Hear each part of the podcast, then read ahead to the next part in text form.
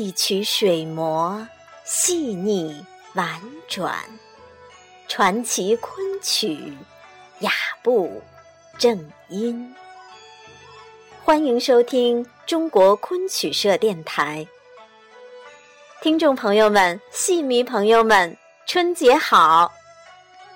今天是大年初一，欢烟客代表中国昆曲社全体义工给您拜年了。祝您一帆风顺，二龙腾飞，三阳开泰，四季平安，五福临门，六六大顺，七星高照，八方来财，九九同心，十全十美。哎，说到拜年，从本期开始，我们中国昆曲社电台将连续五期为您播出新春特别节目。那么本期的新春特别节目，我们就聊一聊昆曲在中国传统民俗节日春节常演的应年戏都有哪些曲目。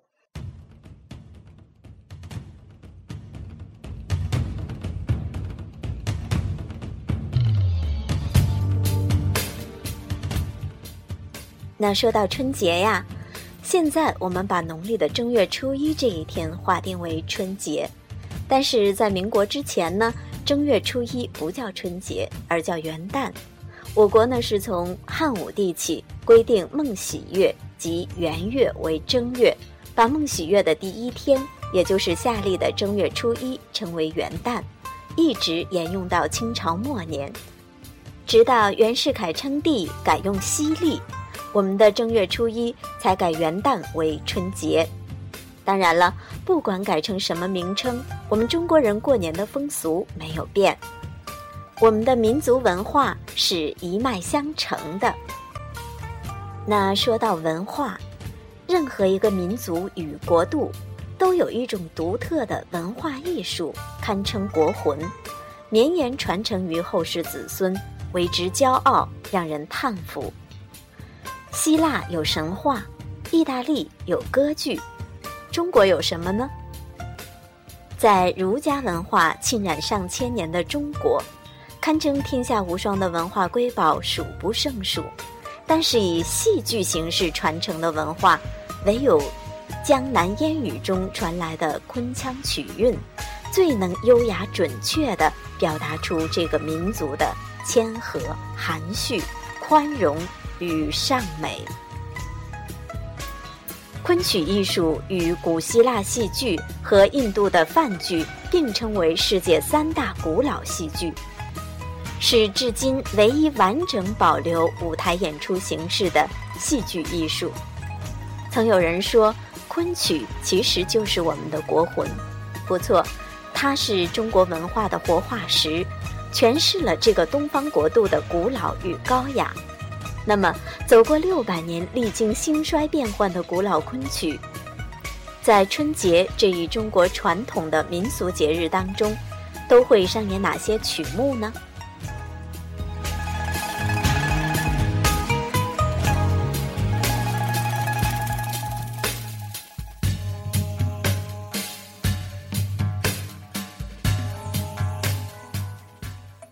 名人袁中道游居士路。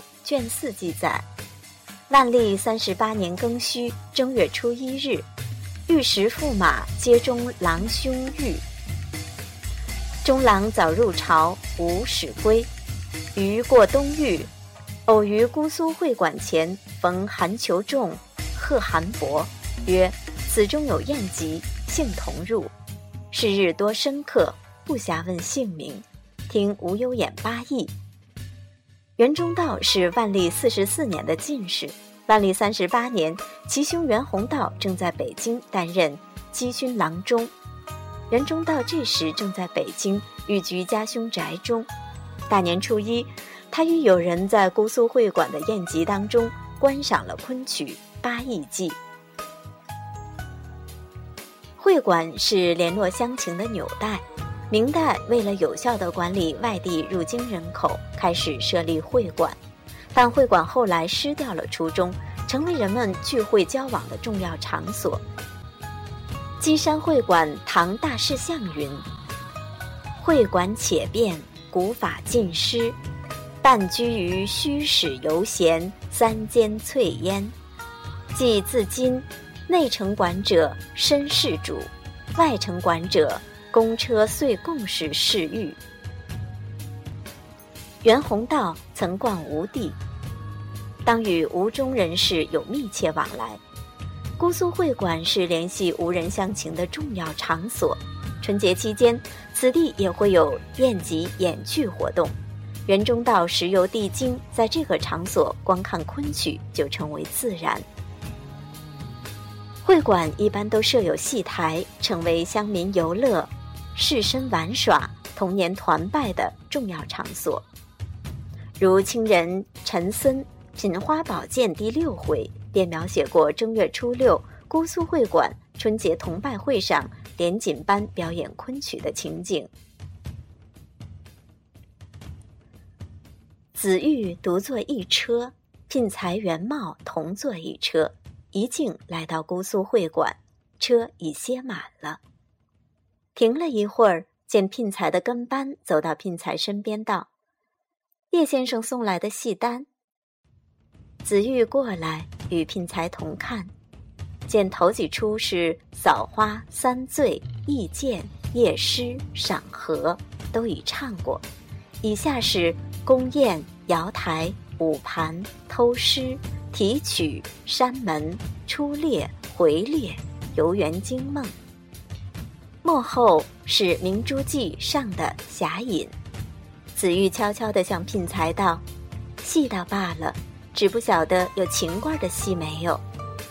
一语未了，只听得楼下有人嚷道：“没有元宝珠的戏是断不依的。”紫玉等往下看时，却是王文辉在那里发气。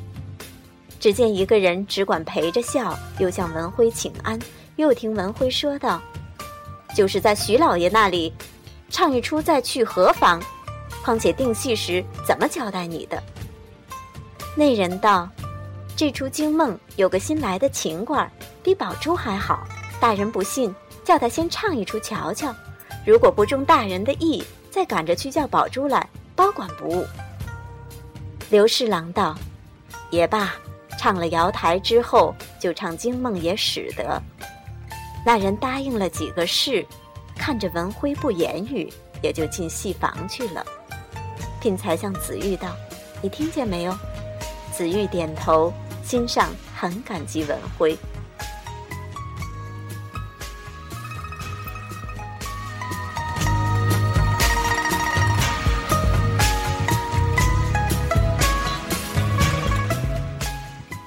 在这次童年团拜会上，所演剧目多达十四出，我们可以想见演出的隆重。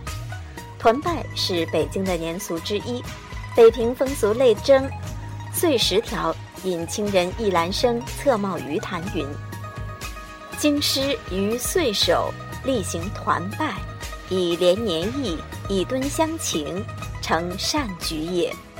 每岁由值年书红定客，饮食宴会，作近日欢。是日，盛聚梨园，若被英名，谓之堂会。色技具优者，每点至多出。”或缠头无算，欲所食或于立赏外别有所赠。另外，《平花宝鉴》第三十四回还描写过聘才正月初二听戏的情景。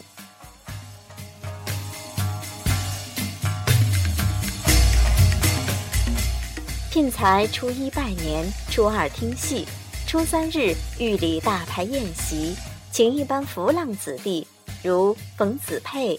杨梅窗、乌大傻等，带了一群下作相公，天天的呼天畅饮，轻曲锣鼓，闹得竹槽厮杂，酒池肉林，一连五日方才稍息，也去了三百多吊钱。人们在春节期间社会交往的频繁，使得昆曲赢得了自己的演出空间。清代一名作者在其《嘉庆丁巳虚武观剧日记》当中记载了他于嘉庆二年正月初一在北京观剧的剧目：招财、大家观、赐福、石化、教化、拜月、石洞、游街、打翻、仙缘。该日记标明这天表演的戏班为庆春、三多两部。庆春部不见于有关北京的文献记载，但苏州桃花坞木板年画当中有庆春楼图，创作于清朝乾隆年间。该画所画的是苏州的一个酒馆戏楼，不知同嘉庆丁巳虚武官剧日记中的庆春部有无关系？三多部当为《日下看花记》记载的。金兰堂三多部，严长科先生认为，三多部又称姑苏三多部，是当时北京比较有名的昆班。日记的作者在正月初一这一天之内观看了两个戏班的表演，说明当时北京春节演戏应是一个普遍现象。戏曲班社在春节期间也十分活跃。北平风俗类征碎十条引。崇明漫录云：“京都戏馆聚于元旦开市，是日各部梨园办之弹灯场，成全书开市大吉四字为贺。各馆咸以先至为荣。除夕子夜即张灯以待，昆班自然也不会错过这种机会。”《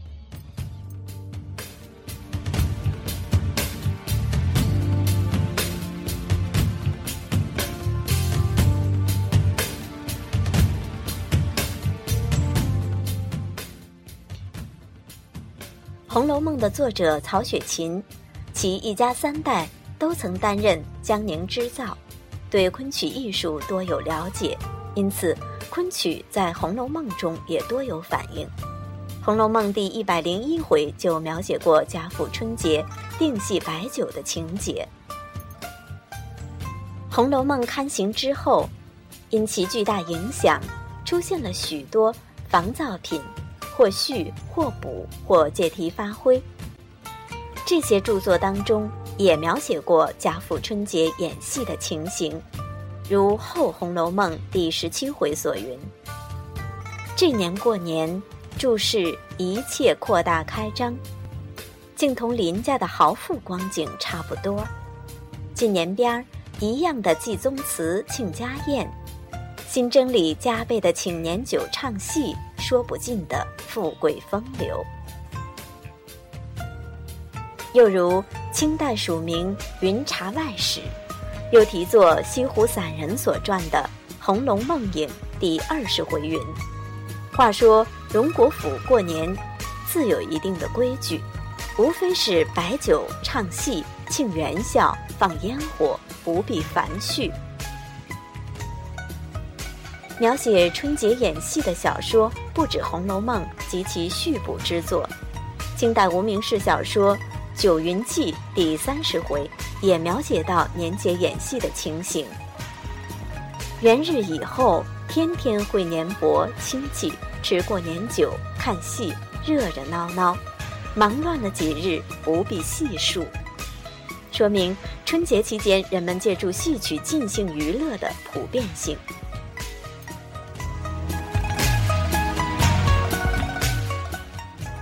清代年节演戏不在禁止行列，但官府在此期间演戏，则只允许寻找民间戏班演戏，不能自养戏班。然而，这种现象仍时有发生，以致政府呼吁禁止。嘉庆四年五月，内奉上谕：民间扮演戏剧，原以借谋生计；地方官偶遇年节，故觅外间戏班演唱，原所不禁。若属内自养戏班，则习俗攸关，奢靡枉费，并恐起旷废公事之见。况朕闻近年各省督府两司属内交演优人，及宴会酒食之费，并不自出己资，多系首县承办。首县复敛之于各州县，率节捐小民之高旨，供大吏之娱乐。辗转科派，受害仍在无民。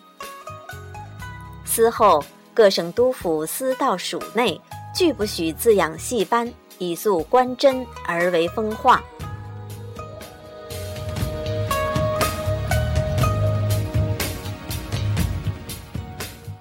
新春佳节演唱昆曲，香言成习，直到清代以后依然如此。孙继普《北昆所谈》云：“我家原住在河北玉田乡村，在我幼年时代，每逢新春节日演戏，多半是昆曲。自那时起，便对之深为爱好。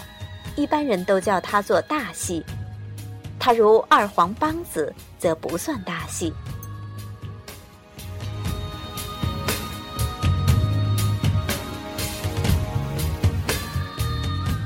春节期间表演昆曲的现象，不仅在民间十分的普遍，宫廷当中也会发生。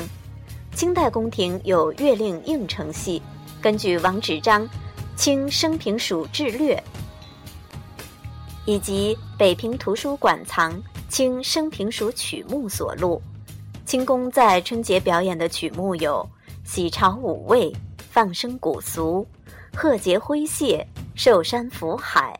岁发四十，文氏嘉庆，宫花报喜，交柏屠苏，福耀三星，五味迎年，交花献颂，开庭称庆，三元入境等。那刚才我们罗列了这么多的昆曲英年戏曲目，但是今天依然能够上演的，已经寥寥无几了。难得的是。通过我们幕后昆曲社义工的帮助，找到了《天官赐福》的全本戏。《天官赐福》又名《大赐福》，在全国各地的一些主要戏曲剧种中都有这样的一场吉祥戏，都叫做《天官赐福》。主要呢是用于正戏开场前的吉庆祝福，也称开场戏、帽戏、半仙戏、立戏、口彩戏、讨彩戏。在正式演出时，会有许多的天官出现，题材呢是来源于中国本土的信仰道教。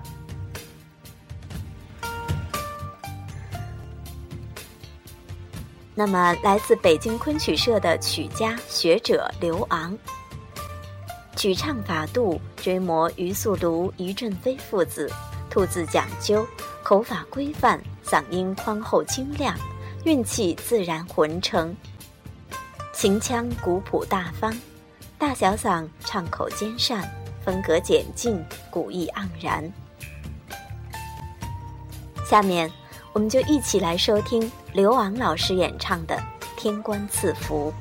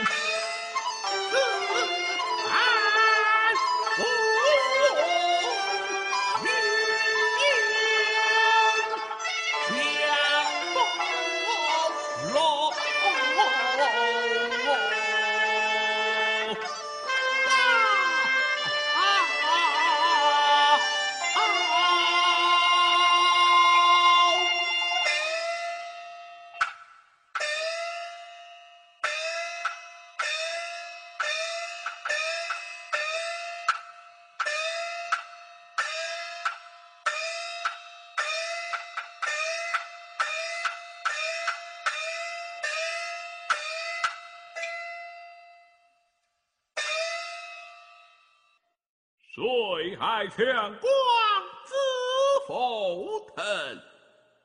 神将复之，情长生。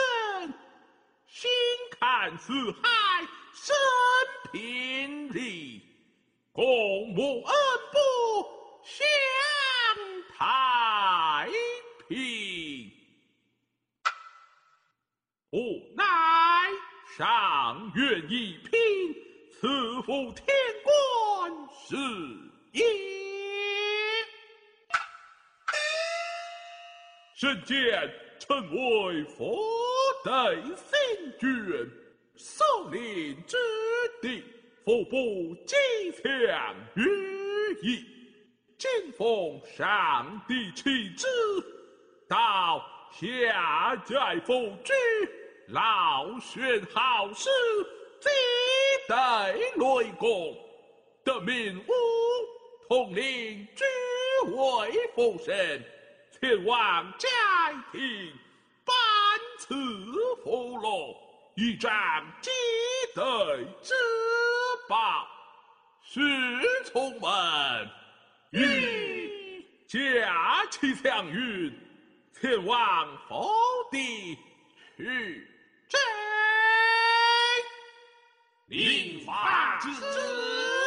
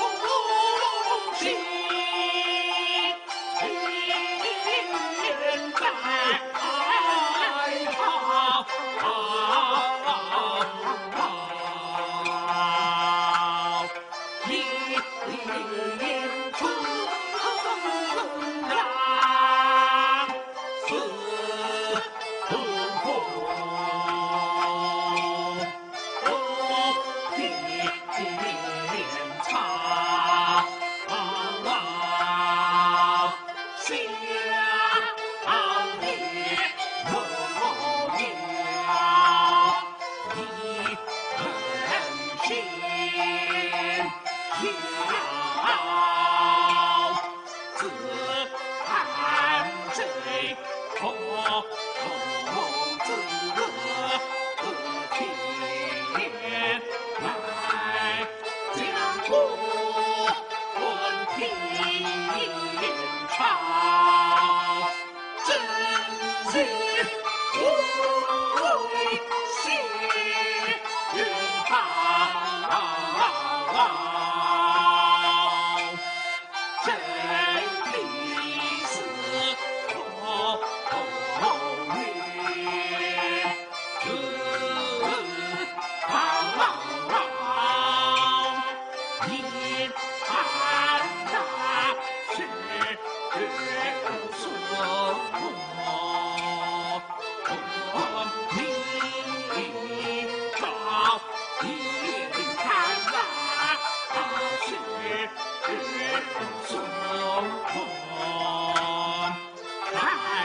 like me.